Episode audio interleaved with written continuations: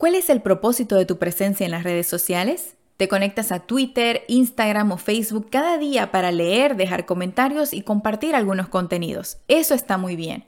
¿Pero tienes una estrategia de redes sociales? La mayoría de las empresas se centran en la cantidad de seguidores adquiridos o en cuántos me gusta recibieron. Pero ¿qué te aporta eso?